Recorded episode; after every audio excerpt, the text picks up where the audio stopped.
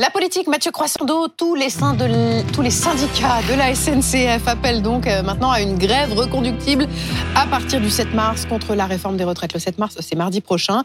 Le mouvement se durcit est-ce que finalement c'est pas ce que redoutait le gouvernement? Bah oui, hein, c'est la CFDT cheminot hier qui, après avoir consulté euh, ses adhérents, euh, est entrée dans la danse. Elle rejoint donc la, CGT, l'UNSA, euh, Sudrail.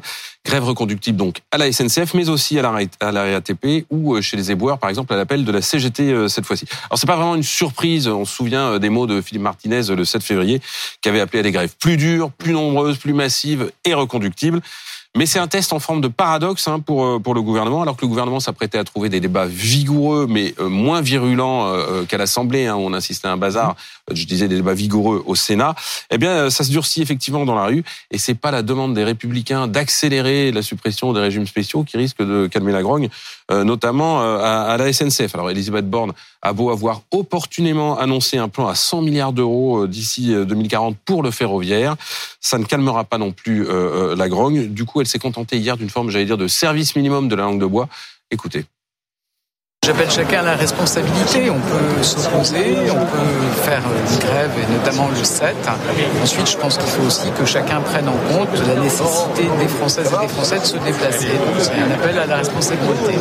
Alors moi, je vais vous dire, suis pas sûr qu'elle soit entendue. Non, euh, ça va pas faire changer d'avis euh, les syndicats. Mais pour eux aussi, c'est un test. Attention, hein, c'est d'ailleurs pas un hasard si la question de la grève reconductible a longtemps été discutée. On sait que Laurent Berger, par exemple, a toujours refusé de parler de France bloquée, euh, le slogan euh, des Insoumis par exemple. Lui, il a toujours préféré la formule France à l'arrêt pour le 7 mars. Je disais, c'est un test pour les syndicats, j'aurais presque dû dire double test. D'abord sur le niveau de mobilisation, parce que quand on regarde le taux de grévistes, eh ben, ils n'ont pas été spectaculaires lors des journées de mobilisation jusqu'à présent. Ils ont même décru deux journées en journée. La question pour eux, c'est donc de savoir si la grève reconductible peut durer. On sait que l'UNSA parlait hier sur notre antenne, par exemple, de 10 jours de grève et de deux week-ends. Il faut voir si ça peut tenir. Le second test, c'est évidemment celui de la réaction des Français. Alors, selon la dernière vague de notre sondage ELAB, c'était le 15 février, 58% des Français soutenaient euh, la proposition de France à l'arrêt le 7 mars et même la possibilité de grève reconductible.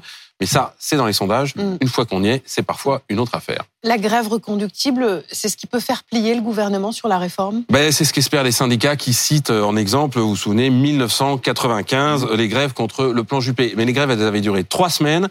Et puis le mouvement, il s'était pas limité au transport public. Hein, il avait concerné beaucoup de grandes administrations de l'époque, la Poste, France Télécom, EDF, GDF, mais aussi l'éducation nationale, la santé. Bref, beaucoup de monde. Ça, c'est la version positive pour les syndicats. Mais en 2010, attention, souvenez-vous aussi, il y avait eu des appels à la grève reconductible qui s'étaient multipliés à la SNCF, à la RATP, dans les transports urbains, chez France Télévisions, à EDF, dans les ports, les docks, la chimie, les marins, j'arrête là. Il y avait eu 14 journées de mobilisation en plus étalées sur toute l'année et ça n'avait pas empêché la réforme Wörth de passer. Merci Mathieu.